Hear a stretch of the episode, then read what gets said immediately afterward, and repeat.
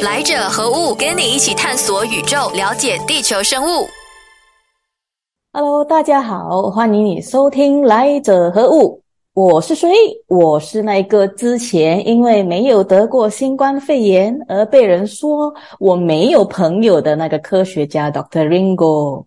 是的，我这一个是每次逢快筛哈都呈阴性的，堪称是九阴真人的我啊，最终也变成了杨过，我阳过了。之前呢，呃，我就是在这个呃去年年底岁末之前吧，参加了一个国际的课程啊，就在这个课程里面呢，是就染染疫了，而且我们是集体的，就是大概二十多个人集体染疫了吧。但是呃，主办方处理的非常的好啊，然后整个措施也做得非常的到位，嗯，他们马上就将我们隔离了，并且也将我们照顾的好好的。所谓的有求必应啊，就是不管是药物啊，还是食物啊，都准点的送上，而且还把我们照顾的无微不至。所以我当时候几乎可以说是在净土里隔离的，而我啊，也就因为这样，终于有朋友啦。是生病是很苦的，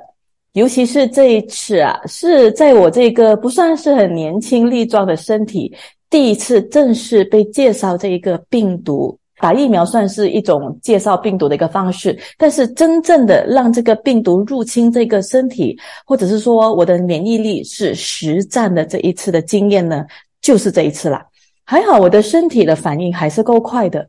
就是在第一症状，也就是在喉咙痛出现之后呢，隔日就发烧了，也就是所谓的有症状的感染。发烧是好事，就代表说我们的免疫系统开始工作了。而因为是这个第一次见面呐，我跟这个病毒是第一次见面啊，所以我的身体可以说是耗尽了全力去跟这个病毒作战的。所以我前面两天呢，我是非常非常的乏力的。我真的是一种感觉，是我真的觉得每一颗细胞都没有力的感觉。我就在那边躺了两天哦，就是就是起了，就是基本上除了起身吃、上厕所。就是继续在睡觉，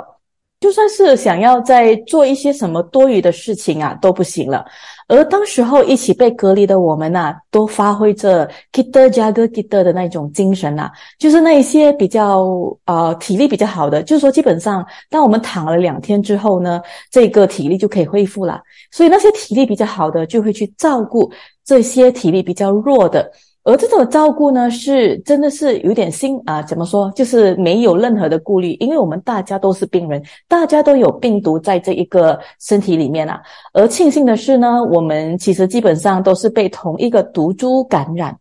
所以呢，他的状况啊，就是他的生病的这个进程和他的这个状况呢，这个病症呢，几乎是一模一样的。就大家如果大家互相分享的话，我们都知道，前面两天是喉咙痛开始，然后发烧，发烧两天，躺了两天，然后过就咳嗽啊、流鼻水啊之类。过后的这一些后续的呢，就是因人而异啊。我的状况呢，我是属于比较跟普罗大众一样的。所以这次呢，我也是觉得说，这好像的感觉是我自己在以身试法，就是我拿自己做这个 sample，我拿自己来过一遍这个程序，那我就会去更加了解这整个病毒是怎么样子操作的。不然我在这里分享的太再多的关于病毒呢，其实也只是纸上谈兵而已呀。所以呢，我也想要在这里跟大家分享一下。更加仔细一点分享有关这个新冠肺炎的这一个病症和这一个后期的一些我得到的一些体验了哈，因为我们其实人类呢这段时间我觉得我们算是很好的去面对了，因为我们都理解了这个病毒，而且我相信大部分的人都已经打了疫苗了，也因为是有了药物。不管是中药也好，还是西药也好，更重要的是我们的身体的免疫系统还在工作，所以这个病呢就不是什么绝症了。当然，我也明白自己这一次为什么会中招啊，为什么会重病啊？应该这么说，我终于明白是我之前的承受的压力是多么的大了。我一直扛着不要自己染疫的压力，其实是一种抗拒的力量。在某种程度上来说，是对我的精神和我的心理也是一种负担的。所以呢，当我一放松呢，也就得病了。也换句话说，当我一得病，也就放松了。放松这个字和松懈是不同的。我放松是因为我不自责，而我也不会去追溯这个病毒的源头哪里来，或者去责备这个人。哎，这么你给我撒的毒啊？我不会这么做。这个是我放松的状态，就是我坦然的去接受，而且呢，我还庆幸的是，我因为没有松懈，我的口罩还是戴好。所以，我当时候在课程里面呢，我是没有感染我身边的人的，就是我隔壁床位的啊，还是我的邻桌的人呢，都没有被我感染。我相信，如果大家都是松懈的话呢，这个感染的人数就应该会倍增的。所以，这个正在接下来说的是这一个啊放松，我是如何的放松的去面对这一个病哈。因为这个是一个国际化的课程啊，我们有来自世界各地的朋友啊，所以我也有机会的去了解了不同的国家使用的这个试剂盒，这个快筛试剂盒，或者可以这么说吧，我可以观察到别的国家的快筛试剂盒的反应到底有多快。我们甚至，嗯，当我们精神好的时候，我们甚至还来这个比赛，我们比比看，哎，哪一个试剂盒的这个。两条线的出来的这一个，还是一条线跟一条比较虚线带出来的那一个啊，有到底什么不一样啊？我我这里如果说任何任何试剂盒好或不好，并不代表他们不准，他们都是准的，只是有些试剂盒呢，它出来的这一个成绩呢是比较慢而已。我目前看到的是我们邻国的朋友的试剂盒是真的是超快超准的，但是大家也。别因为如果是用的是普普通的试剂盒的话呢，就给一点时间去等一等吧。因为有时候两条线，比如说我第第一个两条线呢，其实是在呃隔了一段时间过后它才出来的。我我这个是我的习性啊，就是大呃，我我可能是之前做做科学做研究做的有一点点呃习性使然了，所以我就是连着一个试剂盒啊，也要做一个 cross checking。不过最重要的是呢，我们的我们大家都接受了自己生病的事实，而且是及早的面对它，就是尽早的去就医啊，而且是尽早的把自己隔离起来，停止这一个病毒的传播。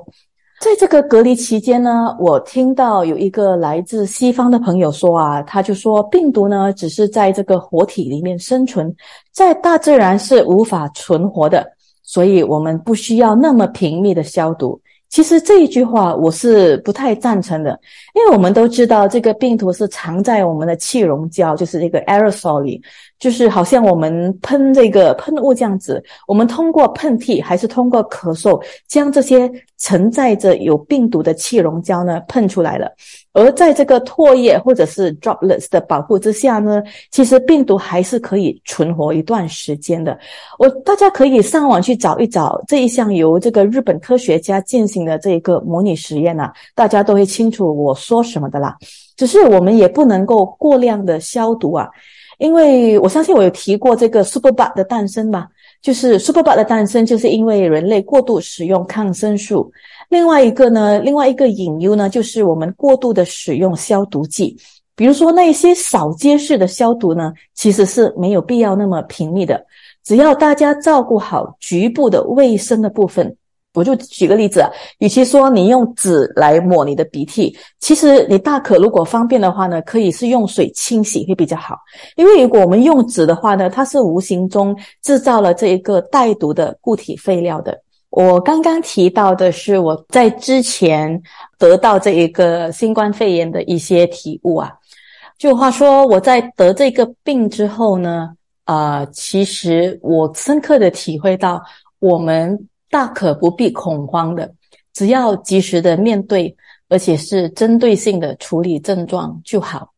另外一个让我安然度过这一次呃新冠肺炎的这一个很大的原因呢，是因为相信这两个字。这个相信呢，有相信三个东西，这三个是什么呢？第一是我相信疫苗。这次我可以感觉到呢，这个病毒并没有下降啊。其其实我我我就是这个初期的病症是喉咙痛，一开始过后呢，我就可以感觉到这个病毒是往下降的，就是往肺部而去的。这个新冠肺炎的病毒跟这一个感冒啊，就是这个流感的病毒呢是不大一样的。流感的病毒呢是这个 upper respiratory，就是在我们的呼吸道以上，就是从这一个呃呼吸道呢往上走，所以是会造成一些流鼻水啊，还是一些呃头痛啊，或者是一些状况啊。这个新冠肺炎呢，它就是往下移动的，而这时候我可以感觉到，因为我的身体是。呃，反应的够快，所以这个病毒呢，它没有入侵到我的肺囊，也没有破坏到我的肺囊，但是我的呃，我的这个支气管呢，还是受伤了，导致我现在呢，还是有一点点的这个啊咳嗽，一些后遗症有在。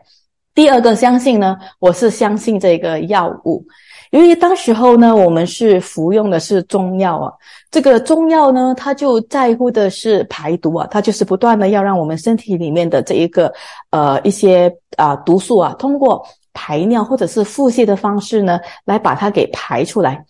而这个西药呢，它用的采用的方式是 antiviral。我们在之前的这个 RNA 单元呢，大概也有提到说。这个 RNA 呢，它是怎么具备了这个转录的功能和这个 RNA 的作用？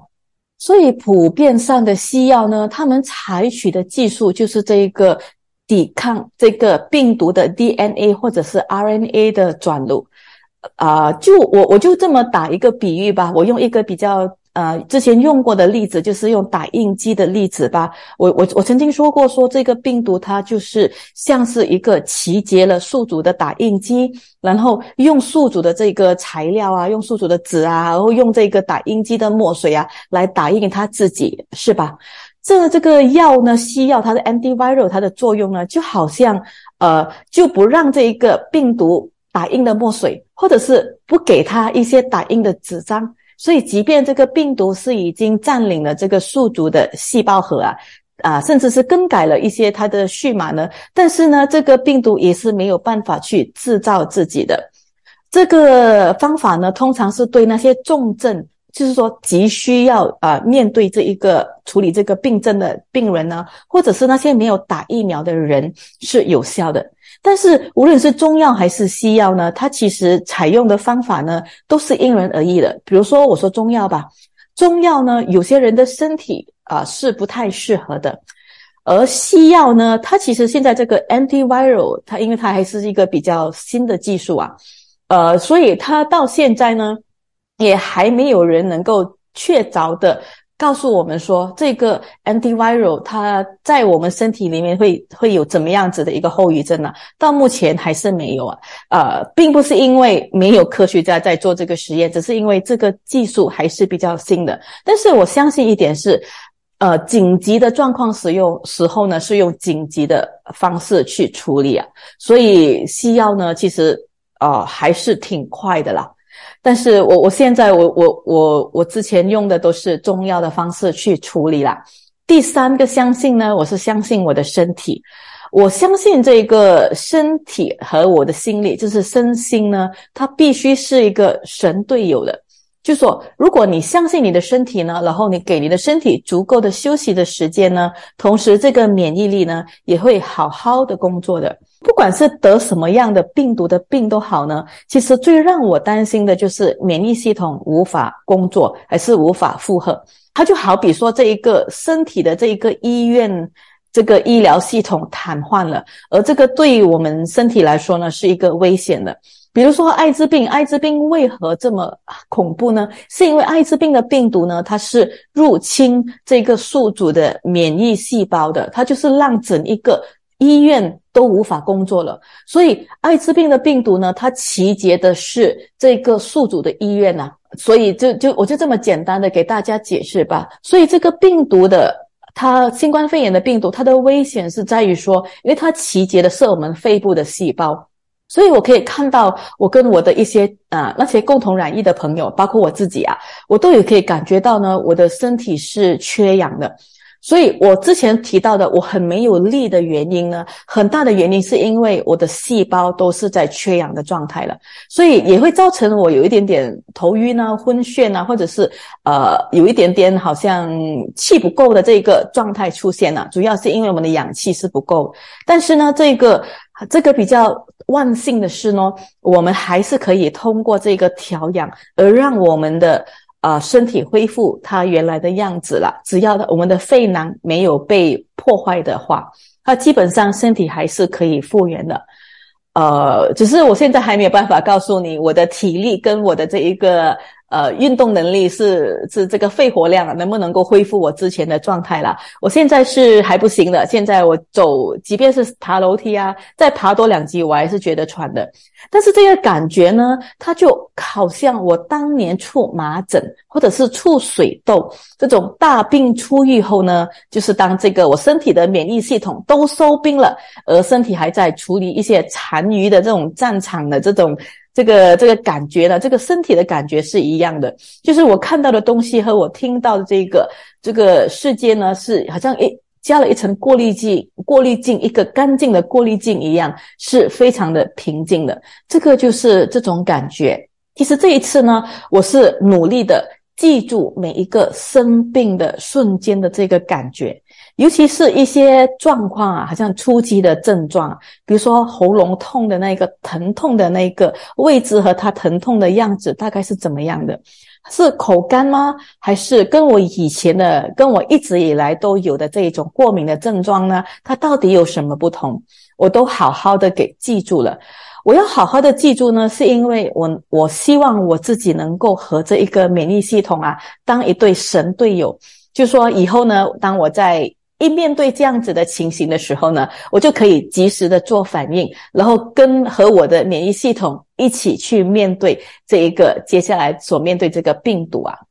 这里你或许会问了，这个病毒它变种变得那么快，我们可以真的是可以面对这个多变的这个病毒呢？可以的，就是就好像那个。疫苗的辨别能力一样吧，就是即便这个病毒再怎么变都好呢，但是它的基本的样子还是不会变的。就说如果你现在画一个病毒的这个，把这个图画出来，你还是会画到它一个圆圆的一个，然后啊，还有身上有一些刺，就是这个基本的这一个状况还是不会变的。我就打一个比方吧，就好像一个混血的孩子。可能我们讲的比较差一点的，就是父亲是东方人和母亲是西方人这样子混出来的一个孩子。其实不管是他的父母怎么样，这个孩子的样子怎么样和父母不同呢？但是基本上的这个眼睛啊、鼻子啊，这个这些状态呢，这个轮廓呢还是会在的。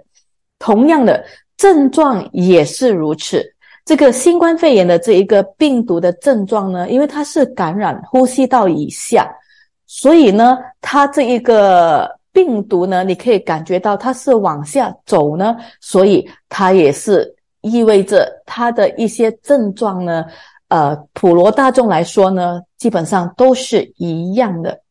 好的，所以下一次呢，我就会提高了这个警觉了，就是如果真的是觉得喉咙有一点干咳，有点不对劲的话呢，我就得啊，马上的去做出行动了。这个做出的行动，比如说会可能去漱口，就是用一些盐水啊，还是吃一些啊盐分的，就是含盐分的一些喉糖啊，或者是喝吃啊补充一些维他命 C，来让我的身体能够做出这个及时的反应。不过啊，也幸亏的是，这一个新冠肺炎的这个病，它的病状呢，它的症状是很显著、很明显的。它不像骨痛热症啊，骨痛热症一般上我们是觉得身体很疲累、发烧，这些都是很很普遍的感染吧。然后直到要测血小板，我们才知道说到底我们是不是中了这个骨痛热症。而艾滋病的这一个症状呢，也不是很显著的，它是后期。啊，引起的一些反应，比如说出红疹啊，我们才知道哦，这个人是可能患上了艾滋病。但是如果到了那一个时候，这个病毒已经是入侵到我们身体的细胞了，病入膏肓才来就医的时候呢，已经太迟了。那么是不是意味着说，我们现在得过这个病啦，我们的免疫力也认识了这一个病毒啦，我们的身体有了抗体啦，是不是就此就等于我们有神功护体呢？不再得病呢？未必啊！我当我在录制这一档的节目的时候呢，其实我花了蛮长的时间，就是比我过往的这一个从准备文案到录制到一些小小的后置处理呢。啊，都花了比较长的时间了。主要是因为我现在还是，其实还是处于 post-COVID syndrome，就是这一个脑袋呢好像还不太好使啊，就是好像感觉上我刚刚病好的那个那种感觉，所以这个脑袋还是不是很灵光。而比较棘手的是这个咳嗽，而这个咳呢，我可以深刻的感觉到它是来自这一个气管支的。就是很痒啊，就是我这个气管支这个深度的部分呢，有很痒的感觉。而它的痒呢，在某个程度上其实是好事，我也了解，就代表说我这里的细胞在慢慢的清理现场啊，然后慢慢的在痊愈中啊。只是说，如果我这一档的节目录制出来的声音有一点不同，或者是让大家听出了有一些。气若游丝的这一个好像林黛玉的感觉啊，就请大家多多包涵呐。对我来说呢，这一次算是一场大病初愈啊，就是说他不至于像生孩子那样需要一个月的时间去休养，但是他某个程度上呢，也是需要。后期的一些足够的休息，让身体慢慢恢复，这样的一种感觉。但是我比较关注的是这个病毒呢，它的感染期限，而这个也是我待我得病过后呢，我才会去关注的这个部分。然后呢，这个。啊，我稍微搜了一些资料，其实这个新冠肺炎它的感染的这一个期限呢，就是它它到底这个感染的能力啊，不不不是感染的这一个率啊，就是感染的能力，就是一个人在得病了过后呢，他到底在什么时间是可以把这个病毒传给别人的？所谓说的是这一个这个期限这个 period 啊，其实每个科学家的说法都不太一样的，因为普罗大众是同意说，当症状一出现呢。它其实是已经是具感染力了，但是同样的，有很多人的病症是没有出现的，这也是造成了啊，这个新冠肺炎呢，如果没有打疫苗的话呢，人们是。啊，很难去处理这个病的原因啊，因为一个人他可能不会经历发烧的，他可能只是会经过一些，比如说喉咙痛啊，还是有点流鼻水啊，而这个症状是跟一般的这个感冒还是这一个敏感过敏啊，它其实差不多一样的，只是说如果我们感觉到我们持续性的啊去有这样症状的话呢，我们就要去做一个快筛了。好，说到这个感染的能力啊。一般上的是接受的说法是五天，就说，当我们第一个症状就是病毒入侵过后的那一天开始算起呢，五天里面呢，它是最具感染能力的。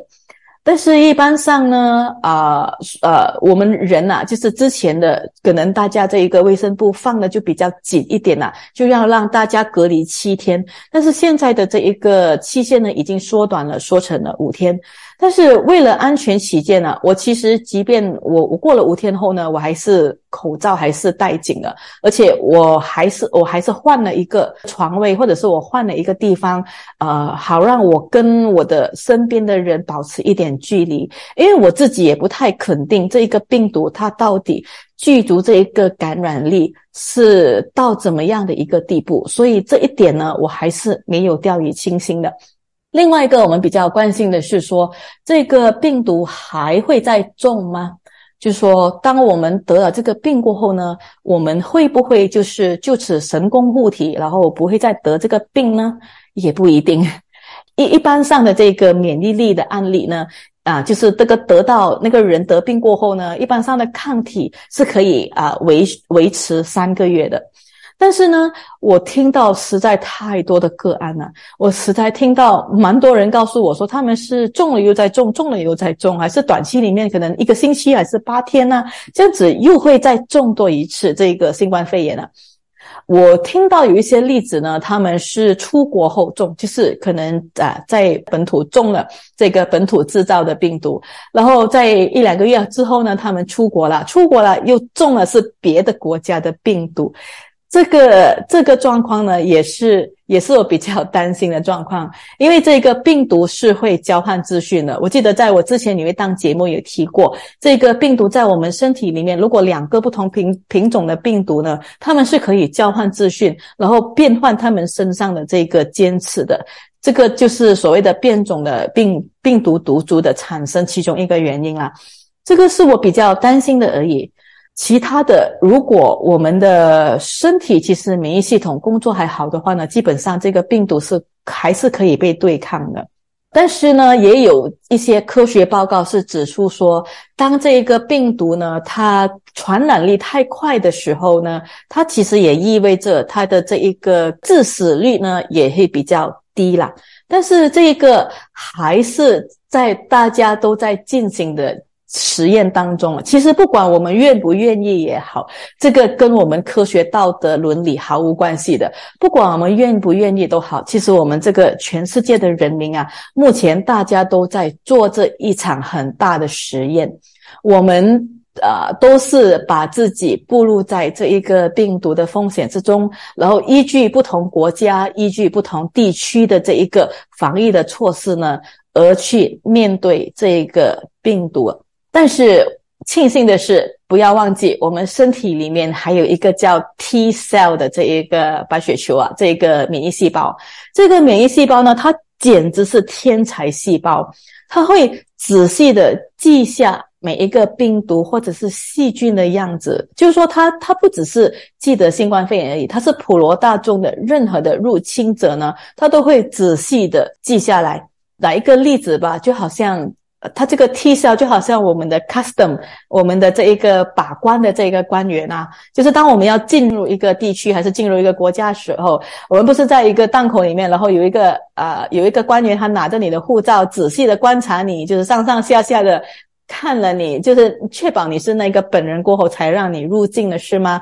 对的，这个 T cell 呢，它就是有这样子的功能。他的能力哈，即便是混混血儿的话呢，他其实基本上还是可以辨认得出来啦。只是这一个 tc 呢，它是比较后期被叫出来的，它是属于侦探吧。就是当我们一有病毒入侵呢，一般上先被召唤的是这些警察，这些比较前线的这一些啊白血球。这个 tc 是比较后期才召唤出来的。所以，如果我们啊，现在我们这个已经是学习着怎么样的跟这一个病毒共处啦。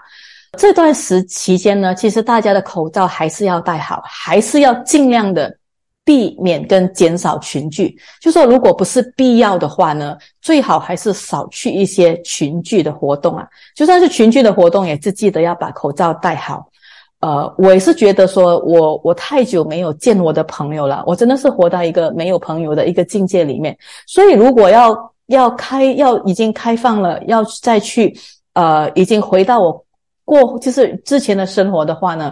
我我比较希望能够和我朋友有一种更加深度和更加。啊，更加进一步的一种交流、一种交往过程，我甚至是不不再向往那些无谓的跟一大一大班的陌生人去狂欢的那一种状态，那个已经不是我想要的。所以，小小的群聚还是小小的聚餐，其实还是可以的。就是对我来说呢，我还是会去进行的，就是我还是会把我的口罩戴好啦。不然的话呢，其实。呃，怎么说？如果我们的心情没有办法放松的去面对一这个疫情的话呢，它对我们来说也不是一个好事。我们也总不能把因为这个疫情把自己活成好像一个孤岛上的一个岛主，是吧？我们还是要过一些很正常的，就是过往的一些很正常的一些社交的生活。当然，狂欢我是不会的啦。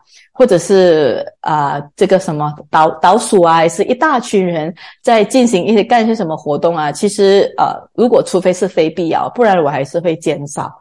但是呢，在我有点很庆幸的是呢，因为我是在这个农历新年之前得这个病的，所以换句话说，我在这个农历新年期间呢，我的身体应该还是有抗体的。我的身体还是有一点点的这个神功吧，我不不完全说是那个什么超级的这个呃什么神龙护体啊，不是不是，但是基本上呢，我觉得一点点的这一个抵抗能力呢还是会有的。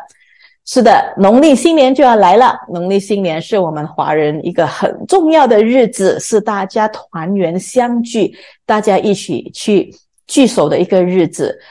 我也很久几年没有好好的去过年了，所以这一次呢，我我对我自己农历新年的要求很简单，就是还是跟我的家人好好的聚一聚，然后还是要照顾我家里的老人和家里的小孩啊，我还是会把口罩戴好的。所以呢，在这里祝大家过好年之余呢，我也衷心的希望大家能够卸卸下这个心中的压力，自在的过日子。自在，我说的自在，并非是放纵或者是放逸，而是放松，用放松的心情去面对种种的挑战。就好像这个兔子吧，就活泼的跳跃起来。所以祝大家新年快乐，拜拜。更多资讯可浏览面子书专业王云婷，锁定每逢星期三早上十点，来者何故？让基因学博士 Dr. Ringo 用科学解释万物。